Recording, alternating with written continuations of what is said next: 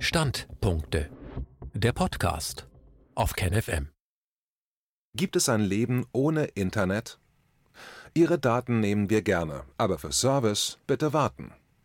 Ein Standpunkt von Jochen Mitschka. Wenn man mit dem auf Neudeutsch Handy auf das Dach steigen muss, um zu telefonieren, wo ist man dann? Richtig, in Deutschland. Und wozu wird man ständig aufgefordert, wenn man nach Informationen fragt? Richtig, nach dem Anklicken eines Links im Internet. Die gesamte Kommunikation hängt heute an den Zitzen des Internets und saugt dort immer mehr und immer unwichtigere Dinge. Warum muss meine Heizanlage die Daten erst nach Österreich schicken, wo ich sie dann vom Server holen kann? Oder warum muss ich meine Solaranlagendaten von einem Lieferantenserver holen? Das sind nur zwei Beispiele von vielen. Warum kann ich nicht mit meinen Geräten direkt im eigenen Netzwerk kommunizieren? Naja, die Antwort ist klar, Daten sind das, was Öl gestern war. Alles soll man heute mit Apps erledigen. Haare waschen, Zähne putzen, joggen, Termine verwalten, Heizung beobachten, Wetter abfragen, das Baby beim Schlafen beobachten, die Klingel im Internet und so weiter. Nur wenige Beispiele für das unüberschaubare Meer an Apps. Die Daten, die dabei anfallen, sind ebenfalls unüberschaubar. Im Moment werben die Autoverkäufer für eine App, durch die man kein Navi mehr benötigt, weil der Autobordmonitor das Bild der Google Maps Routenplanung darstellen kann. Keiner redet von den zusätzlichen Kosten für die Daten. Ja, obwohl doch unsere Daten etwas Wertvolles sind, müssen wir dafür bezahlen, dass wir sie abliefern. Obwohl das Telefonieren und mit dem Internet arbeiten scheinbar immer billiger wird, bleiben die Ausgaben konstant oder steigen sogar, weil man mehr Daten verbraucht aber alles wird kinderleicht und bequem dargestellt und so gut verkauft. Aber was, wenn die schöne neue Welt einmal zusammenbricht? Meine Frau und ich haben das vom 5. Juni bis 9. Juni ausprobieren dürfen. Da meine Frau Weiterbildungsvideos gebucht hatte, ich aber gleichzeitig Videokonferenzen wegen des neuen gemeinnützigen Vereins, für den ich arbeite, besuchen muss und außerdem für meine wöchentlichen Zusammenfassungen der Corona-Ausschusssitzungen lange Videos anschaue und nebenbei eine Internetpräsenz für den neuen Verein aufbaue, haben wir uns entschlossen, bei unserem Service Provider 1 und 1 ein Upgrade zu buchen. Die Umschaltung sollte am 4. Juni erfolgen. Der Router war pünktlich angekommen und wurde um ca. 3 Uhr am ultrafrühen Morgen des 4. Juni angeschlossen. Alles sollte ja automatisch gehen. Aber als der neue Router bis zum genannten Termin von spätestens 17 Uhr keine Anstalten machte, sich vollautomatisch mit dem Internet zu verbinden, rief ich den Support an. Bei dem folgenden Gespräch stellten wir fest, dass die Konfiguration des Routers falsch war, er die falschen Zugangsdaten enthielt. Aber auch nach der Korrektur funktionierte die Internetverbindung nicht. Nach einer Messung vermutete der Support ein Hardware-Leitungsproblem auf Kundenseite. Da es aber schon zu spät für eine Servicebuchung für Samstag war, sollte der Techniker der Telekom dann am Montag ab 14 Uhr zu uns kommen. Hier stellt sich die erste Frage: Wie kann es sein, dass man Termine so setzt, dass es für den Kunden unmöglich ist, im Fall einer Störung die Beseitigung am nächsten Tag noch zu erhalten? Ja, es wurde knapp, denn ich hatte am Montag um 20 Uhr die wöchentliche Vorstandssitzung über Jitsi und meine Frau ihre Fortbildung, und die Tatsache, dass gewisse Serien am Wochenende ausfielen, erzeugten erste Entzugserscheinungen bei einem Familienmitglied. Aber gut, am Montag warteten wir gespannt zu viert, zwei Menschen und zwei Hunde, die sofort anschlagen, wenn sich jemand dem Haus nähert. Aber niemand kam.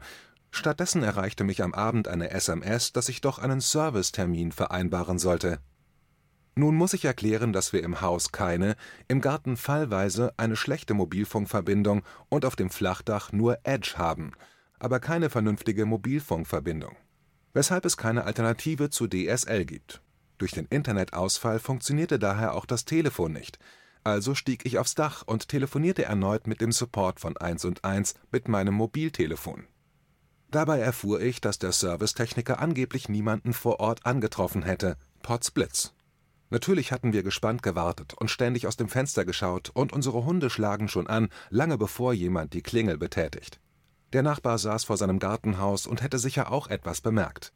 Der Servicetechniker war ganz offensichtlich nicht vor unserem Haus gewesen. Dann hörte ich, dass der nächste Entstörtermin am Mittwochvormittag wäre, wegen einer 24-Stunden-Regelung. Nun musste der arme Mitarbeiter von 1 und 1 sich mein Klagelied anhören ließ sich aber nicht zu einer Sonderlösung erweichen. Vielleicht hätte ich doch meine Frau telefonieren lassen sollen, denn als sie die Nachricht von mir erhielt, war ich ihr Blitzableiter. Aber schließlich kletterte ich zurück auf das Dach und versuchte telefonisch die wichtigsten Termine abzusagen. Interessant war besonders der Lacherfolg, den ich bei meinem Kontakt in Vietnam auslöste. In Asien kann man überhaupt nicht verstehen, dass es in Deutschland noch solche Probleme mit dem mobilen Internet gibt. Aber dann kam mir der Gedanke, dass ich noch eine alte Richtantenne für mobiles Internet hatte. Also rausgekramt, aufs Dach gestellt und an ein altes Telekom-WLAN-Modem unten im Haus angeschlossen. Aber der SIM-Kartenslot ist schwer zugänglich und alle SIM-Karten sind inzwischen zu klein. Also musste man improvisieren und sie wieder in die richtige Größe bringen, was aber dazu führte, dass sie sich verklemmten. Was soll ich sagen, nach Zerstörung der Verkleidung wollte das Modem doch keine der SIM-Karten, die wir ihm anboten, akzeptieren. Wir hatten Vodafone und mehrere O2-Karten, aber leider keine SIM-Karten von T-Online. Und wir konnten ja auch nicht im Internet suchen, wie wir die von uns vermutete Sperre umgehen können, also war ich die Nacht zwar beschäftigt, aber leider ohne Erfolgserlebnis. So kam der nächste Tag. Ich kletterte am Morgen also wieder auf das Dach, um die Termine telefonisch abzusagen und die E-Mails abzurufen, um die wichtigsten davon kurz zu beantworten. Mit schwachem mobilem Internet solche Vorgänge durchzuführen, ist quälend langsam. Aber ich stand es durch. Zum Glück regnete es nicht und war mein mobiles Datenvolumen noch nicht aufgebraucht. Ich hätte das ja auch über das mobile Internet nachbuchen müssen, was praktisch unmöglich ist, wenn die Verbindung erstmal gedrosselt wurde. Dabei beobachtete ich die Morgenspaziergänge der Nachbarn, nicht ohne festzustellen, dass die Hunde mich auf dem Dach wohl nicht erkannten, denn sie bellten mich an, statt mich wie üblich anzuwedeln. So verlief der Dienstag in gespannter Atmosphäre, aber zum Glück spielte das Wetter mit, und wir konnten viel mehr Gartenarbeit erledigen, als eigentlich angesichts der Aufgaben am Computer geplant war. An den Monitoren poppten immer mehr gelbe Zettel auf, was zu erledigen war, wenn wir wieder Internet hätten. So zappten wir uns nach längerer Zeit mal wieder durch die SAT-TV-Kanäle, nur um festzustellen, dass wir in den vergangenen Jahren wohl nichts versäumt hatten, indem wir uns ganz gezielt Informationen im Internet gesucht hatten, wenn wir etwas wissen wollten. Am Dienstagabend erhielten wir eine SMS. Zitat: Unser Techniker ist am 9.06.2021 zwischen 8 Uhr und 14 Uhr bei Ihnen. Ein Klick hier https termin.telekom.de und Sie sehen, wie lange es noch dauert. Zitat Ende. Hm, da soll der Internetzugang repariert werden, aber man gibt einen Link ins Internet an. Aha, anscheinend rechnet man nicht damit, dass es Menschen gibt, welche keinen mobilen Internetzugang haben. Am Mittwoch brach der Tag der Entscheidung an. Ich war schon lange wach, bevor der Wecker um halb sieben klingelte, weil Hühner und Hunde versorgt werden wollten. Meine Frau bereitete sich auf die Nachtschicht im Krankenhaus vor und wollte zwischen 13 Uhr und 18 Uhr schlafen. Deshalb hofften wir auf eine frühe Beglückung, damit sie schlafen konnte. Gegen halb elf wurden wir nervös. Ich stieg auf unser Flachdach und telefonierte zum ersten Mal an diesem Tag mit dem Support. Der erste Gesprächsteilnehmer gab wohl auf, denn nach einer langen Pause wurde ich mit einer zweiten Person verbunden. Die bat mich, doch einmal den Router vom Netz zu nehmen, drei Minuten zu warten und dann wieder zu verbinden. Es war, man ahnt es, vergeblich. Nachdem ich also zwei Male auf das Dach gestiegen war, wurde ich schließlich mit Frau Marquardt verbunden. Sie erzählte mir etwas von einer 72-Stunden-Frist, die natürlich bei mir längst überschritten war. Die Ärmste musste sich dann unsere Leidensgeschichte anhören, konnte aber offensichtlich auch nicht mehr, als uns zu sagen, dass wir warten müssen. Das Ticket besage, dass der Servicetechniker heute bis 14 Uhr kommen würde. Wenn der Fehler ohne Eintritt in die Wohnung behoben wurde, erhielte ich eine SMS. Also versorgte ich das Mobiltelefon mit einem zusätzlichen Akkuspeicher und ließ es auf dem Dach geschützt liegen, stieg dann alle 30 Minuten hinauf, um zu sehen, ob vielleicht eine Nachricht angekommen war. Bis Mittag passierte nichts. Panikstimmung begann sich auszubreiten. Kurz nach dem Mittagessen ging ich dann mit den Hunden raus und stolperte über den Wagen des Servicetechnikers, der vor der Hausnummer 5 stand. Mir schwante Übles. Er telefonierte gerade mit dem Support von 1&1, der erklärte, er wolle sich mit dem Kunden in Verbindung setzen, was mir unklar war, denn in allen Verträgen mit 1&1 stand klar und deutlich Hausnummer 2, und ich hatte bereits mehrfach erklärt, dass wir im Haus und im Garten keine Telefonverbindung haben. Dann dämmerte mir, was da schiefgelaufen war. Als wir 2015 das Haus gebaut hatten, gab es die Hausnummer 2 noch nicht im Computer der Telekom, also war der Anschluss auf die Hausnummer 5 gebucht worden. Wir hatten dann mit gefühlt einem Dutzend E-Mails und einem Besuch im Telekom-Shop versucht, das zu korrigieren, bis wir aufgaben und dann zu 1&1 wechselten, wo man uns den Vertrag problemlos auf Hausnummer 2 ausstellte. Nun, nach zwei Jahren hatte aber die Telekom offensichtlich die Hausnummer immer noch nicht korrigiert. Obwohl in der Zwischenzeit auch Monteure der Telekom bei uns das Telefon eingerichtet hatten. Und obwohl wir bereits von einem Telekom-Techniker die erste Schaltung des neuen Internets erfolgreich auf die Hausnummer 2 erhalten hatten, anscheinend war nun aber wieder etwas auf die Hausnummer 5 geschaltet worden. Wäre ich nicht zufällig über den Service-Mitarbeiter gestolpert, wäre er wieder gefahren und hätte niemanden angetroffen, erklärt. Aber glücklicherweise ist er keine Software der Telekom, sondern ein Mensch, der mitdenkt und hat nun die Schaltung physikalisch auf Hausnummer 2 gelegt, obwohl die offiziell in der Software gar nicht existierte. Wie gut, dass es noch Menschen gibt, die selbst denken. Nun werden Sie vielleicht sagen, dass die meisten Menschen durch mobiles Internet eine Rückfallposition haben und dass unser Fall wohl eine Ausnahme wäre. Könnte man meinen, wenn ich nicht in den Nachrichten gehört hätte, dass in Deutschland noch Gebiete im zweistelligen Prozentbereich nur unzureichend mit modernen Funkstandards versorgt sind. Ende der Sorgen? Nachdem das Internet wieder funktionierte, kam es mir aber nicht wesentlich schneller vor. Also führte ich einen einmaligen Test der Bundesnetzagentur durch, der bestätigte, dass die Downloadgeschwindigkeit unter 100 Mbits pro Sekunde lag. Versprochen war bis 250 Mbit pro Sekunde und als Mindestwert gilt 105 Mbit pro Sekunde, als Normalwert 200 Mbit pro Sekunde. Fazit: Man kann ein Leben ohne Internet führen aber nicht, wenn man produktiv in der modernen Gesellschaft mitarbeiten will. Es ist fast unmöglich, sich dem Internet zu verweigern, wenn man kein Einsiedlerleben führt oder wie einer unserer Nachbarn, ein Rentner, seinen Tag damit verbringt, Rasen für die Gemeinde zu mähen, anderen Nachbarn zu helfen und ansonsten mit Hunden spazieren zu gehen. Wenn er was vom Internet braucht, ist immer ein Nachbar gerne bereit, sich für seine Hilfe zu revanchieren. Er führt ein glückliches Leben. Wäre da nicht der Nachbar, der ihm ab und zu was aus dem Internet erzählt und ihn damit schockiert? Was ich schon immer als größten Nachteil der Digitalisierung angesehen habe, ist die Tatsache, dass das analoge Telefonieren unmöglich gemacht wurde. Daher fällt nicht nur das Internet, sondern auch das Telefon aus, wenn die Leitung versagt. Statt durch analoge Technik eine Fallback-Möglichkeit zu schaffen, wurde 100% auf eine Karte gesetzt. Wenn dann die digitale, kabelgebundene Welt versagt, dann auch noch die Mobilfunkverbindung auf geringerem Niveau ist, wird man von der Umwelt abgekoppelt. Kein Homeoffice, keine Telefonate, keine Zusammenfassungen der Corona-Ausschusssitzungen, keine Videofortbildungskurse, keine Videokonferenzen der Hauptgrund, warum ich vor circa zwei Jahren von T-Online bzw. Telekom zu 1&1 wechselte, war die gefühlte Unerreichbarkeit der Serviceabteilungen, die seltsamen Softwarelösungen und vor allen Dingen die endlosen Warteschleifen und gefühlt Hunderte von Computerabfragen, bevor man mit einem Menschen sprechen konnte.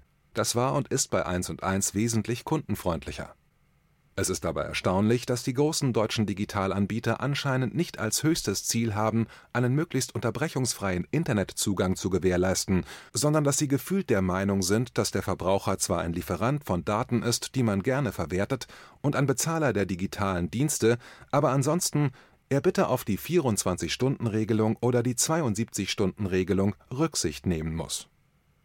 Ich höre schon das Argument, der Kunde will das nicht bezahlen.